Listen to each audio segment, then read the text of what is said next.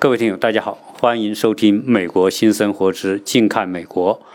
呃，在我做节目的这么多年的过程当中呢，呃，一直有一个话题是我特别想跟大家谈啊，但是我又一直没谈的话题。啊，原因是啊，这个话题我把握不好，而且我不专业，所以我不能随便谈。啊，这个话题就是关于美国的保险业的话题。曾经有很多听友就问过我，还想说让我跟大家来聊一聊这个相关的话题。那今天呢，啊，我就特意邀请到一位非常资深的，在美国从事保险啊方面的业务的一位人士哈。这位他也是我的好朋友，他应该说可以说是美国的保险业的专家。呃，他曾经跟我呃。谈过很多相关的保险的话题，只是我觉得那些话题非常的多也复杂，我呢也也记不太清楚啊那么多话题，所以我今天特意啊有幸请到他来跟我们做一期节目，这期节目就是专门来谈啊大家想了解的美国的保险话题，呃以及说美国人日常生活当中普通美国人会买哪些保险。对于那些高净值的人士，他们又如何利用保险来做财产的规划和管理？那这个呢？我觉得，呃，对于现实生活当中啊，衣食住行的普通需要和更高层的需要，那么今天这位嘉宾都可以给到大家啊非常清晰的一个介绍。所以我们先请他来跟大家打个招呼，好吗？哎，大家好，呃，我是在美国专门从事啊退休规划和遗产规划的，啊，我主要是呃长期以来呢，我为美国的居民，包括中国的居民，啊，还有来自世界各地的，主要是华人吧，做啊提供用美国的这些工具，啊，提供服务和解决的呃解决的办法。那我们也帮助个人和家庭，也帮帮助啊企业。啊，选择人寿保险呢，健康保险，还有那个啊，美国有个呃给老人家的保险叫红蓝卡健保，这年金保险啊，也包括啊长期照顾啊啊丧葬保险呢，残疾险呢，还有癌症保险，这些呢都是美国的一些啊，在美国就是大家经常。就是美国的主流群体吧，哈，都是常常必备的一些产品。那么在美国生活，其实我们现在有很多呃中国的朋友移民来到美国。那刚来美国的时候呢，一般会买房子、买车。那今天你来买美国买房子的话，我们会一定会想到买一个房屋的保险，主要是活险。啊，那特别是你有贷款，你一定要有保险，贷款公司呢才会把钱借给你的。啊，那这是房子。那您如果是买车，那每一年你车的牌照的那个 renew，它也是需要看你有没有保险。没有保险，没有车子的保险呢，也是它不会给你 renew 的。啊，那像房子、车子这些保险都是什么？都是消费型的保险。那保的是财产，一个是车，一个是房子。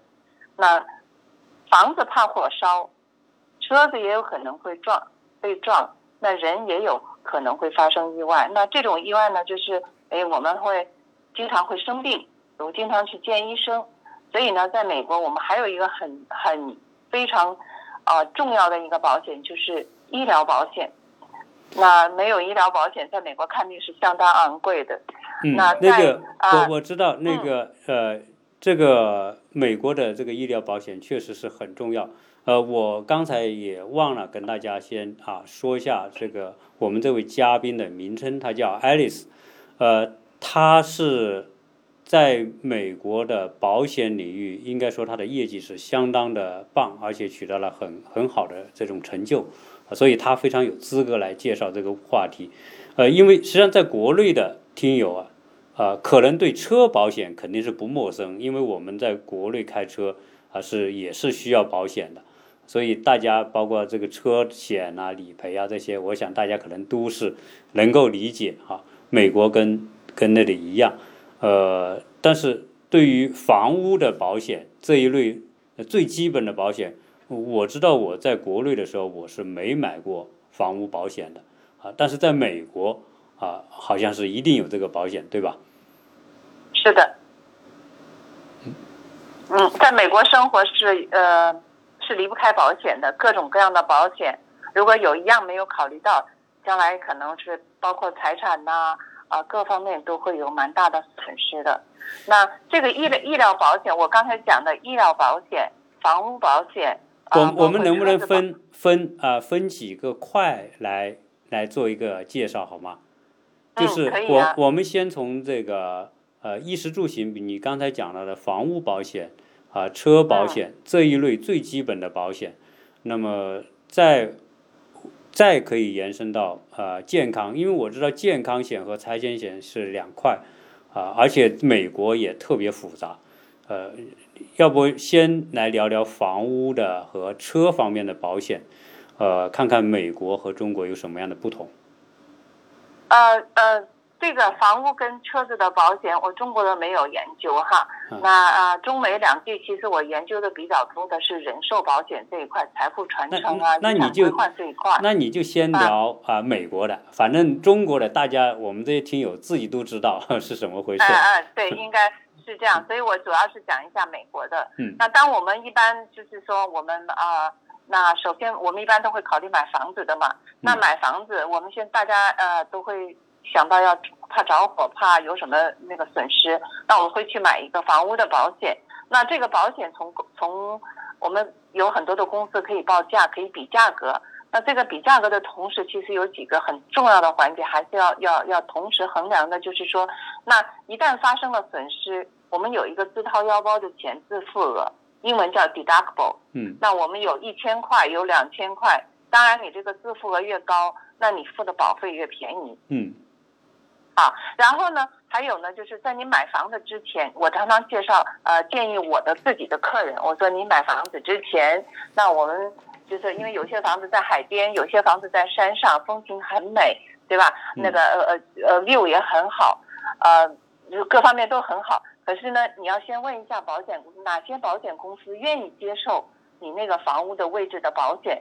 因为在美国买房子的时候，那房子的地理位置决定了哪一些保险公司可以接受你的保险。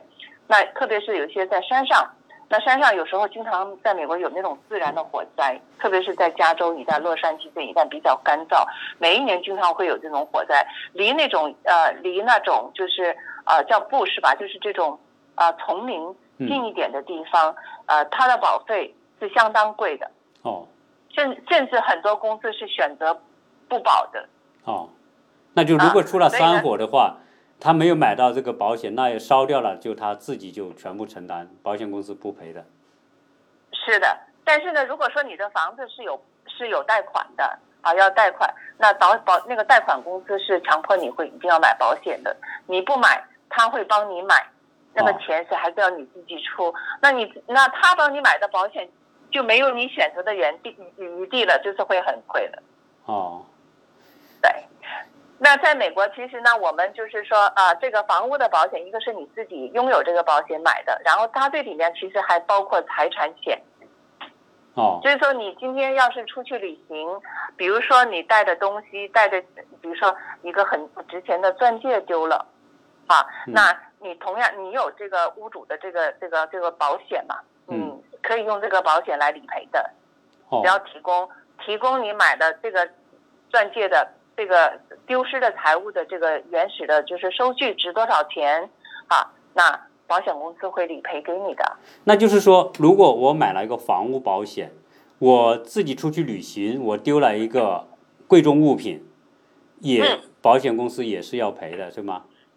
对，你要提出证明，然后去理赔啊。那车子，车子，呃，我我举个这么一个例子好了，我曾经呢。去健身房的时候，啊，我的车呢，呃，我去健身房时，有人就把我的车给偷走了。哦。啊，我车子偷走那一天呢，说巧不巧，我车上放了两个全新的笔记本电脑，然后还有两千块钱现金，还有一个旧的电脑，加起来是好损失了好几千块。他把我的车偷走以后呢，停在呃。就是几个街口远的地方，一个快餐店的停车场。那后来我就报警了，啊，我报警了，报警了，因为我车那个车车子呢，我是找回来了，没有任何损失，所以我车子保险没有给我理赔任何的东西。那但是我车车里面的财务损失，我是报的是我的那个房屋的保险险，啊，不是车险。不是，哦我房屋的保险自付额是一千块，所以我报的损失是大概是三千块，减掉一千，他是给了我两千多块钱这样哦，子，所以这可能是跟中国有点不太一样的。是是，那那等于说他是和这个房屋有关的这个主人在屋子外面所造成的损失或者物质财物的丢失，也涵盖在这个房屋保险之内。是的，是的，好像还有一个就是说，房屋保险还牵涉到这个人的安全，就是在这个屋子里的安全和遭受到的某种啊、呃意外伤害，这个保险也是覆盖的，对吗？是的。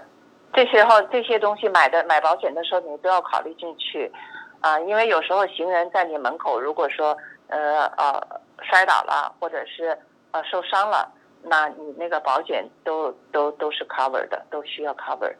哦，好像还有很多人是很多中国人在美国买个房子，然后呢就出租给收租金赚钱嘛。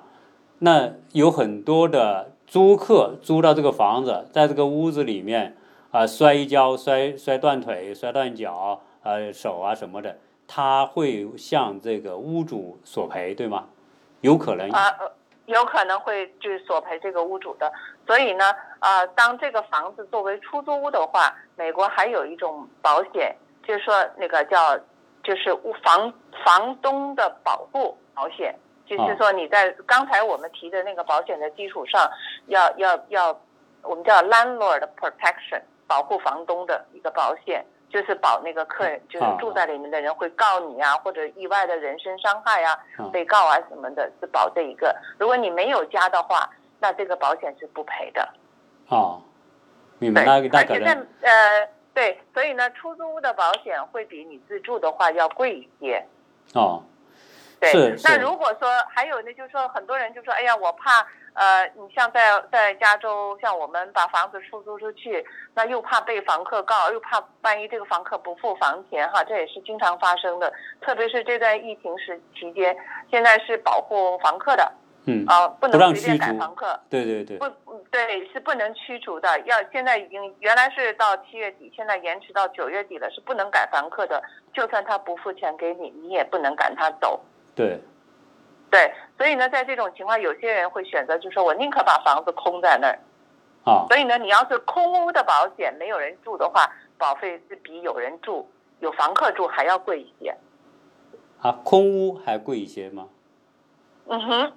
哦，为什么？空屋的保险，因为因为你啊、房子如果说没有人住在那里面的话，万一有个火灾，是很容易着起来，是没有人。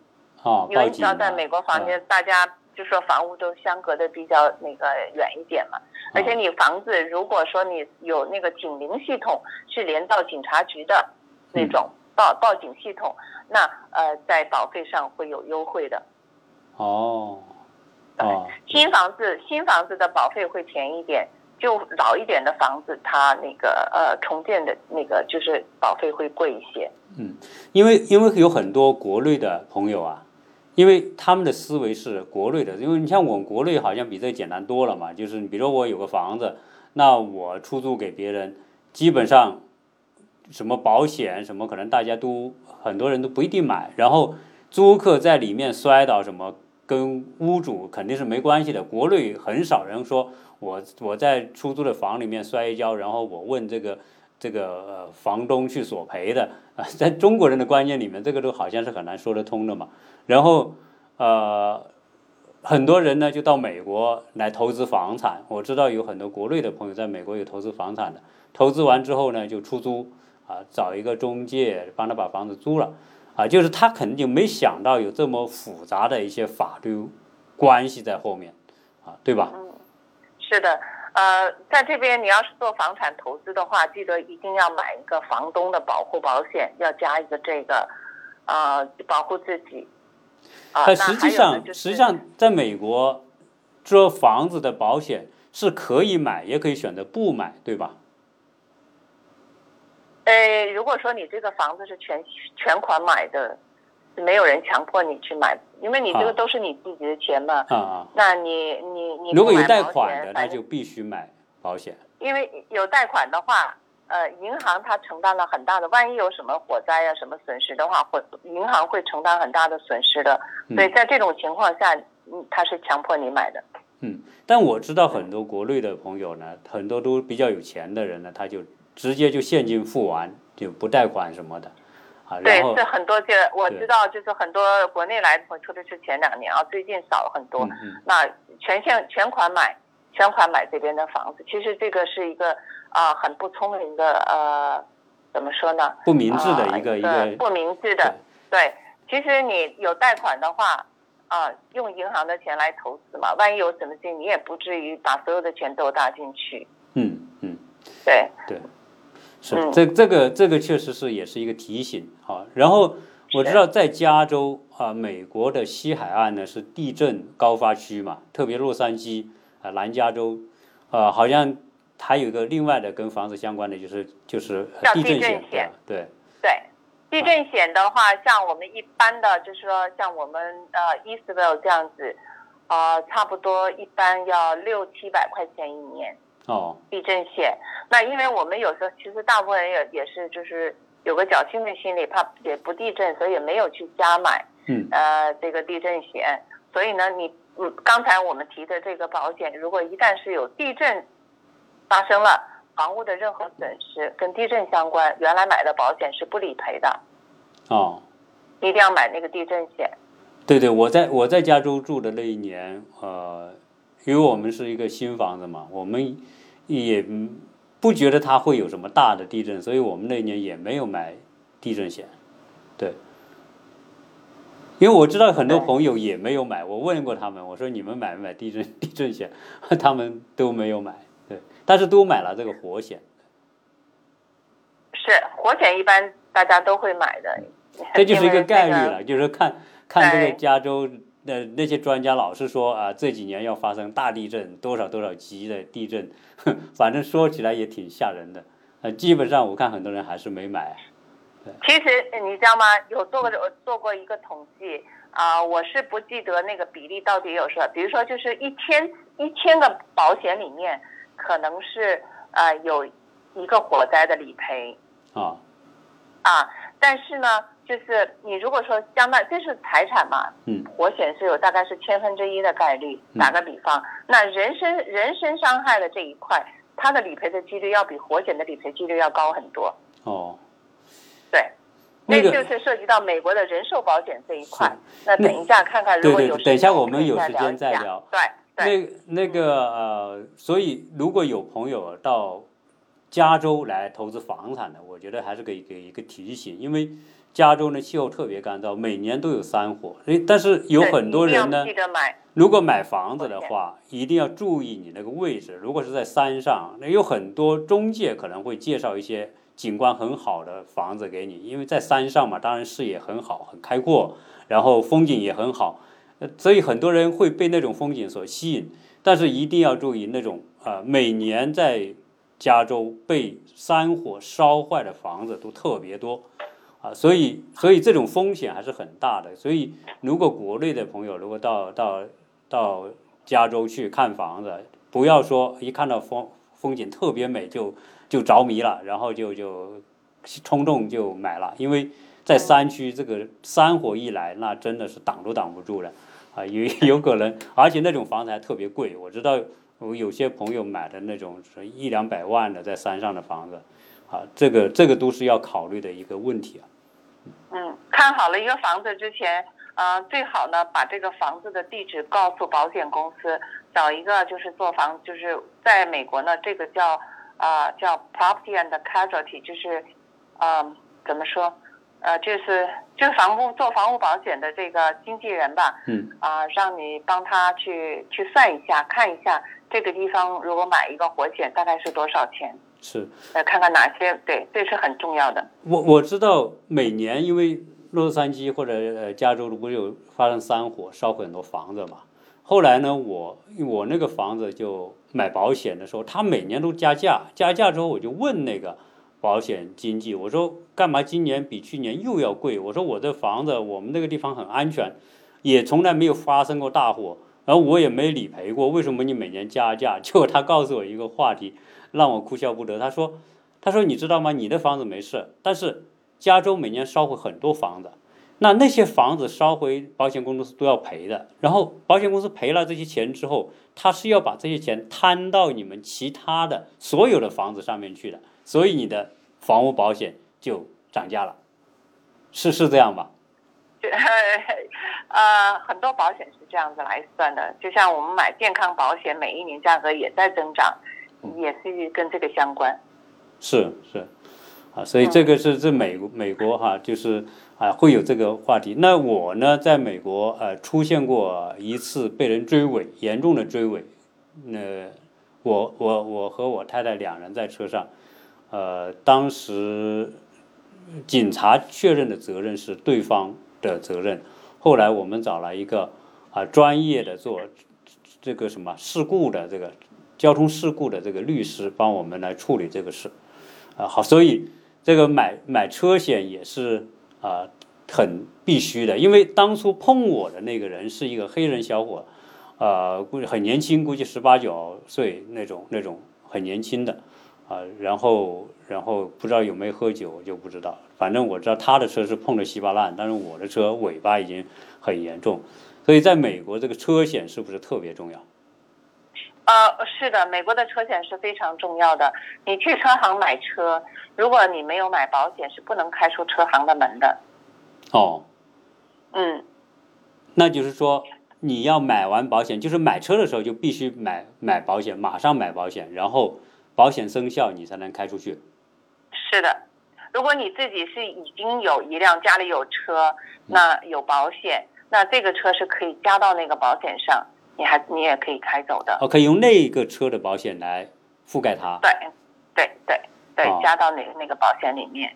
那买车子保险的时候，在美国我们也是呃也是有自付额这个选项，你可以选五百、一千、一千五、两千都可以选的。呃，那当然了，你选的如果说是五百块钱的自付额，那保费会比选两百块钱呃两千块钱自付额的要贵很多。哦。对，那个呃，我我知道，好像美国也有一个最基本的保险是第三者吧，就是你不管你你有没有钱，你必须买这，这叫强制，也算是强制要购买的险种，对吗？嗯，买保险我们一般会说全保和半保。对。那我们一般买买新车的话呢，都会买全保。啊。因为新车刚买的时候比较贵一点，所以那全保的话，就是一旦出什么事情的话，你保对方也保自己。那还有最基本就是买半保，买半保的话就是我自己的车不保啊，我觉得我的车也没有那么贵，我主要是保对方，万一撞到别人赔那方那个买那个这是这是最低最低标准对吧？就是对这个是啊，半保会便宜很多。哦哦哦，嗯嗯，是是这关于车呢，这个也是一个话题。反正美国车也多，事故也不少，所以如果在美国，呃，因为我们有很多朋友来美国。自驾也好啊，或者是在这边刚刚开车也好，这个这个车的保险是啊，也是要特别关注的啊，注意到这个话题。嗯，对你说起来这个，就是很多呃，我们国内的朋友来美国旅行，那那中国的驾照在美国呢是可以用，好像几个月之内都是可以用的吧，当做国际驾照。啊，三个月好像是。三个月是吧？那你去租车的时候，记得记得买一个租车的保险。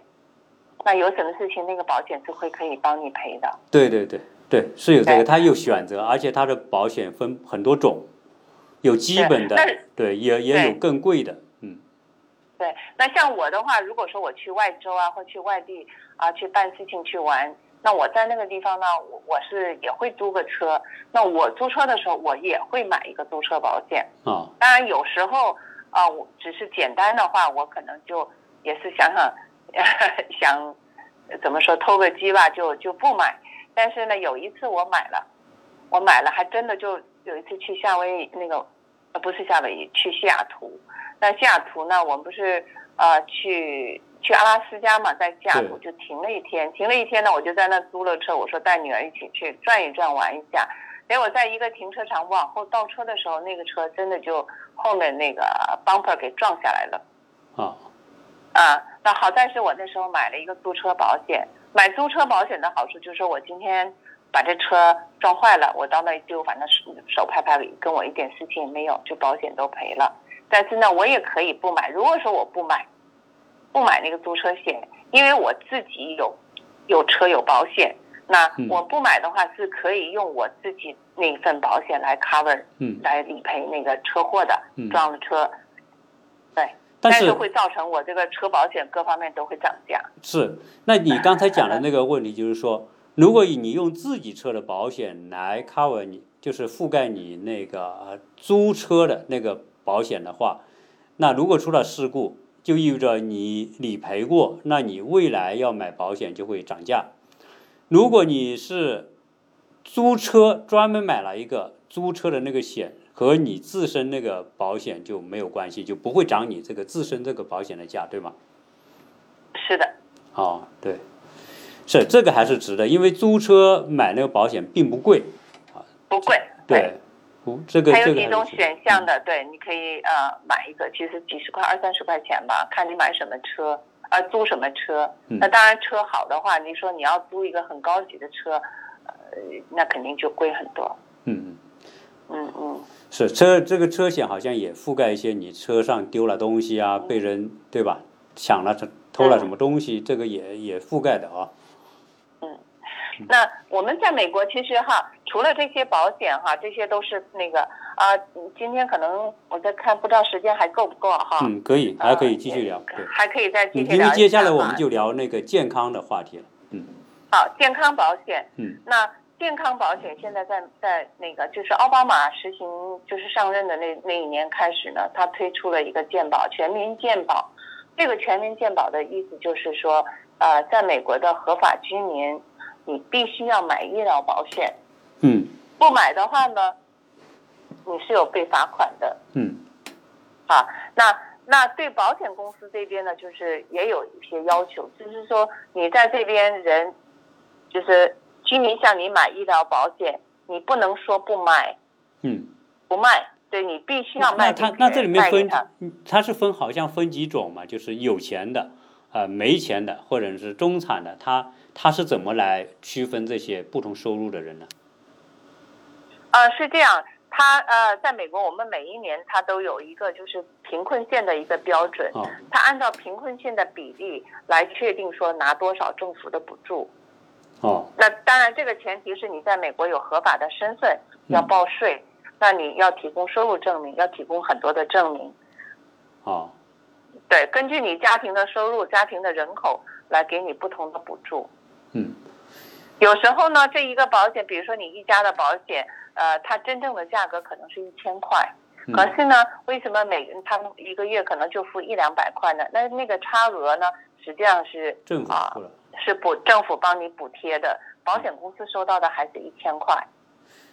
呃，我听很多朋友啊，就是在这边的朋友就讲，他们他们有的还是有工作啊或者什么，就他们就说美国的健康保险就特别贵，呃嗯，是的，是的，是很贵。啊，为什么呢？呃，其实以前的时候，在奥巴马实行这之前，并没有像现在那么贵。现在打他这个实行全民健保以后，这个保费是年年上涨。其实到现在啊、呃已经比以前涨了有，呃，涨了有将近一半了吧？那个、哦那个费用。对，因为以前是这样，以前保险公司是可以选择不卖给你，比如说你这人得了癌症，得了很重很严重的疾病，要天天治疗啊什么的，有很多的医疗费用，保险公司是可以选择不卖给你的。嗯啊，那还有呢，就是针对你中买保险的妇女，有些东西它可以说那个怀孕生产这一块我们是不理赔的。嗯好，那理赔上面也有一个上限是五百万，哦但是奥巴马去来以后呢，就把这些全部给取消了。任何人买保险你都必须卖，而且理赔没有上限。哦所以这就造成了很多啊、很多以前买不到医疗保险的人，但是他需要保险，所以都可以买了。那对保险公司又产生了很大的负担，因为产生很多的医疗费用。就像您刚才讲，你说啊，我的房子也没有出事，可是我的保费嗯，却涨了。对，因为别的有火灾，所以它的成本就要平摊到每一个投保人的身上。那哦医疗保险呢，其实也是这样，因为保险公司自己它就是众筹嘛，你现在就是把哦大家的钱聚集起来，再帮助部分有需要的人。对医，疗保险也都保险都是这样一个道理，对，所以这医疗保险就是每一年上涨了很多，所以有很也有很多年轻人，哎，我去赌，我今天身体健康，好，那我也不我就不买，宁可被罚款。嗯，算来算去还是被罚款合适一点，所以还是蛮多人不买保险的。啊，那后来后来川普呃当选之后，好像就就改变了很多，修改了很多奥巴马医保的内容，对吧？现在很多是可以自己选择，对吧？对，呃，就是说把那个罚款那块取消掉了。哦，那但是今年二零二零年开始呢，那虽然联邦的不罚款，但是呢，加州还是你没有保险还是会被罚钱的，哦加州会罚。对，是那个是美国，呃，现在大家都知道一个最最奇葩的就是它的医疗费用特别贵。原来我们在国内都觉得国内的医疗费也是很贵很吓人哈，但是我们到美国来之后，发现美国才叫真正的贵哈，这个贵是没有上限的，而且是天价的这种这种账单。呃，为什么美国的医疗费这么贵啊？美国的人工贵啊，美的美国的医疗环境也不错，而且呢，在美国是这样，我们去医院看病真的生病的话，啊，他是先救人，先治病，嗯然后账单随后一两个月以后才给你寄过来的，嗯这跟中国有可能这也是一个风险吧。嗯那很多人留我我知道，就是有些人是留了假信息，治完病了以后人就走了，嗯，后面的账单是根本就医院是拿不到钱的。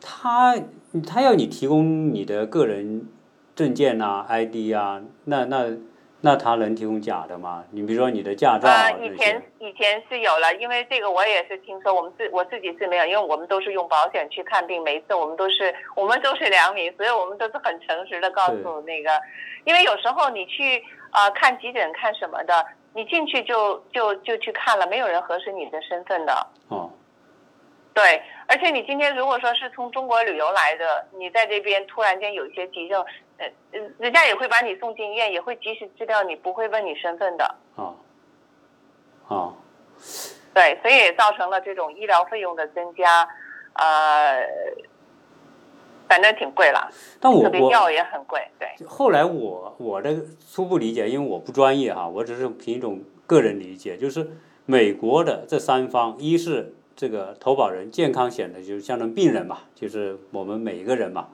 然后另一方是医院，再有一方就是保险，这三者之间好像就是一种呃讨价还价的关系吧。就是他呃他医院往往把价格把这个医疗费用开的特别高，然后呢，如果你有保险，保险公司负责去跟你谈谈价，最后付多少，反正你不是有保险吗？对吧？呃，也也不能说是谈价格吧。比如说你同样的治疗这个项目，保险公司是有一个价格目价目表的，相当于是，嗯就是说，呃，保险公司它是就赔这么多，不管你你你来要求多少，保险公司实际上还是赔这么多钱的。只是说当你如果说你没有保险，你跟这个呃跟这个呃医院，比如说你去医院或医生那边去看病的话要付现金，你跟他之间是可以，很多时候是可以，比如说讨价还价讨价。还价，对对对对，那那它实际上也是一种这样的概念嘛。比如说我买保险，那保险公司跟医院都有协议的，对吧？它有这个价目表，就就相当于说我买保险公司来帮我去找医院谈价格，实际上是啊、呃有这么一种概念嘛。要不然，要不然大家为什么要买保险？啊，是是这样哈，在嗯美国，我们就是医生跟呃医院哈，大部分其实不是雇佣关系的，都是合约的，一个一个合作的，一个医生跟这个医院可以签好几个医院都有那个合约。嗯。啊，那都是合约制的。所以呢，医生看病我们都是去医生的诊所，真的要是住院的话，或者是做手术的话，是才会进到医院里面去。那嗯同样的，医生、医院跟保险公司也是这种合约的，签约之前你就要接受保险公司的这些呃每一项的条款的。是，反正有保险公司的这种病人，他价格他就要受保险公司和医院的这个签订的协议的约束嘛，或者有可能，甚至我我听说有可能，因为保险公司的那些法务做法务工作的律师什么的，他经常要去跟他，有时候还要跟他们去谈判的，跟医院谈判，对吧？啊，这个这个就是他们之间的事情了，对对对跟这个那个我们就是说，一般是我们主要是考虑这个，这是他们自己内部之间的事情，怎么协商，怎么那个，这肯定是会有的。嗯那还有呢，就是那我们现在就是六在美国，如果是你长期生活在美国的话，那还有一个必须要了解的就是，等到我们六十五岁以后，嗯，我们都是要用联邦的一个保险叫 Medicare。啊，但是因为因为上面是有红色、蓝色的字样，所以呢，我们中国人一般叫红蓝卡。哦那这个是指给在美国生活的居民老了的健康保险，而且你到六十五岁，你好像是要交啊，要交十年的税才享受这个吧？哎，这个您您说的很对。那你在这边的话呢，啊呃，这就是退休福利的这块，政府给的退休福利。那你你它的基本条件就是说，你在美国要连续住满五年，比如说你有绿卡了，在美国连续住满五年，你就符合这个红蓝卡的条件。那如果说你有报税十年，有嗯四十个四十个 G 的工作点呢，那那个保险的住院部分是不用付保费了。哦，当然，如果说你没有，就是说报税报满四十个点，嗯，打个比方，我们现在新移民过来，很多老人家呃过来也没有报税，也没有那个什么，呃，结果呢，那好，我我没有点数，一个点数也没有，嗯，那你就是要付付保费的。像今年的话，要付四百多块钱。哦，对，哦，是。是。那个就是美国的这个保险啊，一般的家庭，比如说中产家庭吧，那种啊十万左右一个家庭，他一年一个家庭要付多少钱买付这些保险？你说这个医疗保险吗？对啊，健康方面的，好，如果说你们是，就说这个家庭也要看年龄的，那有些个呃家里，比如说比较年轻的家庭就会便宜很多。啊那所有的保费就是呃大人孩子所有的保费加起来就是这个家庭的保费。那这个保费你居住的地方，你居住地，一个是你的居住地也决定了你保费的多少，还有你选择的保险计划。那奥巴马那个上台以后，把这个保险计划经常就是呃一般就归类成铜计划是最便宜的，啊银银计划，然后呢金计划，那最贵的是白金计划，就通过这几类看你选哪个。但在现在买的最多的、最受欢迎的就是银计划这一档，哦。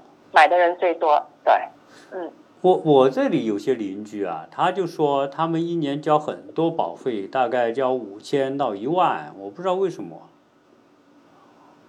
嗯，那他那个就是呃，一个就是说他家里或者是人年纪比较大一点，还有呢就是说他那里那个保费是没有任何补助，都是自己在出，或者家里人口比较多。哦，好像还有呢，就是他选的比较好计划都有可能。这个呃是没有办法从你一个月付多少钱来来衡量，说你为什么要付这么多，在这里面有很多的因素决定了这个价格多少。哦，是我我主我听跟他们聊天，老听他们说这个保险很贵，然后每年对，在保险方面都要付不少钱出去。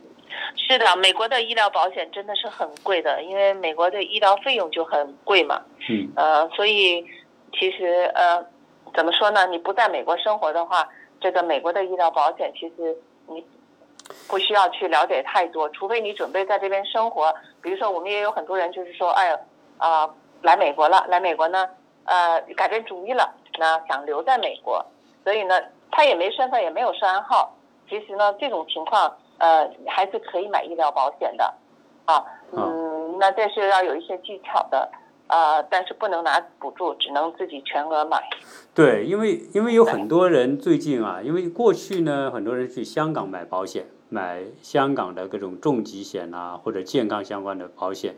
后来，呃，美国好像有一段时间是开放了外国人可以买保险，所以有很多外国人来美国买保险。正好你可以跟大家介绍一下这个外国人在美国买健康保险是一些什么样的一些险种啊？啊，是这样哈，在美国我也其实我中国的客人我也有很多哈啊，经常也问我说，哎，那个美国有没有呃有没有那个重疾险？我现在呢，中国呢特别流行去买重疾险，特别是去香港啊，买多少钱赔个二三十万美金啊这样子的。但是我说我说，因为美国的医疗保险是没有上限的，不管你有多高的那个，我们其实这个医疗保险都足以来支付理赔这个这个高额的医疗费用的。嗯，我们有一个起付额，就是它的上限是没有的。但是呢，因为中国因为为什么会喜欢去买这个重疾险？因为中国的那个劳保、社保这个医疗保险，它的理赔只有二三十万人民币吧，所以远远不足以来支付所有那个，因为重大对大病的话，那费用就会很贵嘛，所以才会有这个重疾险的这一个说法。但是呢，这几年来美国其实问的同时，了解了美国美国的这些体系的时候，其实在美国，嗯，选择最多的哈是买美国的人寿保险。那美国的人寿保险，我就顺便提一下，可能我不知道今天时间够不够哈。你可以跟大家聊一聊。对。啊，好。那美国的人寿保险呢，是世界上最好的一个金融产品。嗯。也是世界上最便宜的人寿保险。嗯。啊，那那个美国的人寿保险呢，是它的功能是非常全面的。它是啊，怎么说呢？可以说是啊，基础类的金融工具吧。啊，也是也可以帮助家庭和个人财那个财富的累积。呃，那刚才有提到，就是说我们很多国内的朋友来美国投资房地产的，嗯，投资生意，那这个些都是在美国，其实都是一个有形的资产。嗯，您在美国除了要了解保险的这一块，如果您将来要来移民来美国也好，或者是哪怕在特别是要来美国投资也好。一定要了解美国的这些有一种税是非常可怕的，也是人人人我们大家不愿意想到的一个税，叫遗产税。嗯，好，那我们啊，现在今年今年啊，美国人和绿卡居民的那个遗产税的免税额是一千，好像是一千一百五十八万吧？一个家庭还是一个人？一个家庭。啊。啊，不是不是，呃，这个不是讲一千一百五十万是一个人，原来是五百五十万嘛，那是很久了。川普上来以后就变成一千万了，然后每一年都有加一点点，按照一个通货膨胀来加的。哦，但是这个是美国人，啊，那我我刚才先讲，就这一千一百五十八万，那如果说你家里有这么多，比如说先生去世了。那太太是公民，先生去世以后，这一千五百，任不管你有多少资产，都是无限制到到这个存活的配偶身上的，没有一分钱的税，不管有多少资产。但是如果说你是存活的配偶是绿卡，嗯，啊，那超过的部分，它是没有无限过那个超过的部分是有百分之四十的遗产税的。那等于等于说公民和绿卡还是有区别的。是的，绿卡以前好像是没区别啊。一一直以来都有，没有无限无限制的，没有无限制的那个就是转移的。啊啊。那最可怕的是最后一点，外国人，就是说是外国人。对。比如说这个存活的配偶，或者是你们家里人全部都是外国人，没有这种美国的身份。嗯。哪怕你在这边是，比如说投资移民来，在这边临时换身份，拿着 B one B two 这种身份，或者是 H one 的这种，只要那那个是外国人。嗯，他的遗产的免税额一直以来只有六万块。嗯嗯，也就是说，这六万块钱你是不用交遗产税。嗯，超过部分要交百分之四十的遗产税给国税局。嗯，那还有一个更可怕的是，就是说交现金，一定要九个月之内给现金，时间是很短的。那你说我的受益人还很年轻，他也没有这么多的钱。这些都在房地产上面，都从压在生意上。我没有这么多的现金怎么办？嗯，很简单，法院会帮你的所有的资产冻结，然后拍卖。嗯，啊，这就为什么呢？在这边，在这边做任何投资的人，其实在美国做投资不仅仅是中国人，来自世界各地的。其实居民都会有在美国有不同程度的投资。那一般来说，在这边有投资的话，他们都知道的人都会选择买一个美国的人寿保险。嗯嗯。因为人寿保险是保护资产的一个一个一个非常好的一个金融工具，它呃的金融杠美国的金融杠杆很高，啊这，样。嗯那个爱丽丝，我我想这样哈、这呢我知道这个话题非常值得讲，呃，因为这个会讲起来，可能要是对另外一个半个小时。对，因为因 为你刚才讲的是一个，比如说一个嗯中国人到美国来投资啊，买了房，反正是嗯置了业，对吧？有有了这种有些，也可能有些人把中国的这个我们说的它现金吧，啊，嗯就是存在美国的，好像也有这种，他把钱转到美国来之后，他也变成他在美国的财产嘛。那实际上呢，也受你刚才说的那个遗产税的限制，对吧？是的，对，对，所以这这个问题，我我相信有些可能有些一特别有钱的这个朋友啊，啊、可能以前假如说他没做好这种规划，听完你这么一讲之后，肯定是一身冷汗啊，一定是的，因为人都很难不知道自己这个这个是人的命都是天在管着的嘛，对吧？啊，很多时候呢，人不知道真的是活九十岁，还是活八十岁，还是活七十岁，这都不知道了嘛。那那如果没有做好这种预备，也不知道美国有这么复杂的情况，然后呢，他就大把的资产已经转移到美国，那这个时候面临他的就是说，如果他听到我今天讲这个时候，或者听到你介绍这个事情的时候，他一定一定是一身冷汗。那有没有什么方法来规避这种风险？呃，你你这个问题问的非常的好。其实呢，在风险面前，人人平等的。你说这个风险我们去规避，也不知道什么时候降临在谁身上。我们没有办法规避风险，但是呢，我们可以转嫁风险，也就是说，把这个风险转嫁给美国的保险公司。嗯好你，说我的对了？那嗯那那你实际上等于说啊、虽然是有听到之后呢，很让人觉得很害怕、很紧张啊，但是呢，还是有方法可以来避开或者是说转嫁的，呃，转移的吧，不叫转嫁，叫转移。那那这种呢，呃，要不我们专门再约个时间，你就跟大家来聊一聊。讲这一块。哎，就是说，如果一不小心把很多资产转移到美国来了，有很多有钱人啊，如何啊对、啊如何保护那那下一步由于他没有做好这个，以前不懂，他可能就根本没做这些预防。那接下来怎么去做这个预防？要不我们下一期找个时间，你跟大家详细专门来聊这个资产的这种安全保护的一些一些措施和做法，让好的好的。让那些听我们这个节目的这些朋友啊，他确确实实可以从这个节目当中，呃，能够得到一些有益的信息，是能帮到他们。对。对对对，啊、甚至说啊、有很多啊更细节的问题，也可以到时候可以来咨询嘛，可以可以，嗯嗯。因为因为确实很多时候，像当初我们来美国的时候，我们对美国根本没有概念，也没有了解啊、只知道美国的房子便宜，对吧？所以很多人一来美国旅游，一看房子之后立刻动心，甚至有可能是根本当初都没有想要买房子，结果就买了啊，特别嗯是有时候。对呀便宜很多。呃，你你看中国，你随便在北上广，你说有一套公寓，那都是上千万，有有些哈好一点的地段都上千万。嗯嗯，在美国，你你说买一个，你在特别是我一直说亚特兰大哈，你你住在我知道你在加州，实际上我觉得像亚特兰大这种地方啊，那这个房产的这个性价比就真的就高很多啊，所以很多很多国内来的朋友到这边一看房子，立刻动心，房子又漂亮，外观又好，房子又大，呃，绿化各方面都都很美，所以你看才多少钱？才五十万、六十万美元，那那都是 在加州随便都是过百万以上的，一百五十万以上的。所以他们心想，我在家在国内有几套房子，我随便卖掉一套，可以就可以到美国买一套很大的这个这个别墅。所以很多人一来就就很快就做决定就买房子。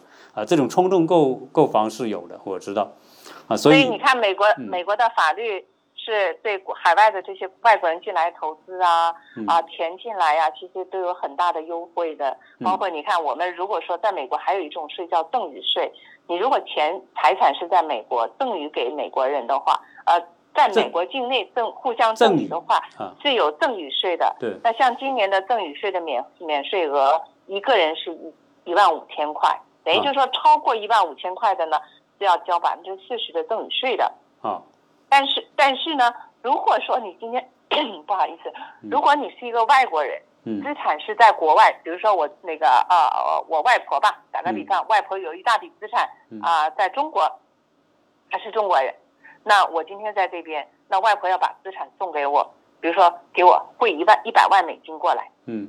啊，我们不管他能不能汇出来，我就说给我一百万啊，比如说从香港从其他国家汇过来吧，那边没有管制哈、那汇过来，那我收到钱的时候，我不需要交一分税的赠与税，因为那是海外赠与。嗯嗯好，但是如果说是超过十万块，我只要填一个表格，跟国税局说一声，嗯我今年收到这么多的海外赠与，嗯，我告诉国税局，这样也给自己以后少很多麻烦吧。万一哪天查了你怎么一下钱多，是不是有偷税漏税？嗯但是我告诉国税局，对我自己是一个保护，告诉我这是海外挣来的钱，嗯我没有税。对，那十万块钱收到十万块钱以下是根本就不用告诉国税局的。嗯嗯，嗯，好是这样。行，那这样子，因为这我我牵涉到这种大额的这种呃资产的问题呢，啊，我们嗯专门找一期来，请你跟大家来介绍，好不好？哦，没问题，啊这个我已经做了很多很多年了，所以我做 非常的我知道，啊实际上你这你对那一块是特别精通，但是因为前期呢，啊、我为了让大家呃对美国的保险有更全面的了解，所以花了一定的篇幅来聊一些日常的这些啊、房子啊、车子啊，包括普通的疾病这些，啊，那我们呢，我我相信很多朋友听完还是很有收获的，啊、因为嗯毕竟这个话题，嗯。对，刚才前面聊的都是在美国生活必备的一些一些险种，而且很多是强制性要买的。嗯。但是呢，在就是刚才我们讲的人寿保险，在美国不是强制的，但是它有给你很多税上的好处，嗯有很多税上还是鼓励你买，但是不强制。嗯我们好好利用，在美国有很多免税的工具，嗯也有一些免税的险种，比如说长期照顾啊、残疾呀、包括将来一些退休规划一些很多的东西，我们是有很多用税国税局的一些税法上面的一些优惠的条款，我们来来帮整个的，就是做一个整个的一个退休的一个规划。嗯那这些规划一定要尽早做，嗯。比较好。行，那我们呢就在下一期啊，期待呃嗯爱丽丝继续跟大家来聊这个相关的话题。呃，我我想有兴趣的朋友啊，如果你有什么问题呢，也可以在我们的这个呃留言当中啊、呃跟爱丽丝提出来啊，你想了解什么样的跟资产相关的一些话题，包括资产配置啊。啊，这些东西啊，我们在下一期跟大家来分享。那么这一期呢，就跟大家聊这么多。呃，非常感谢爱丽丝跟大家的这种专业介绍。呃，那我不客气。啊，那我们就先啊、跟大家说再见了，然后期待下一次的哎、嗯那我们下一次再见，谢谢大家。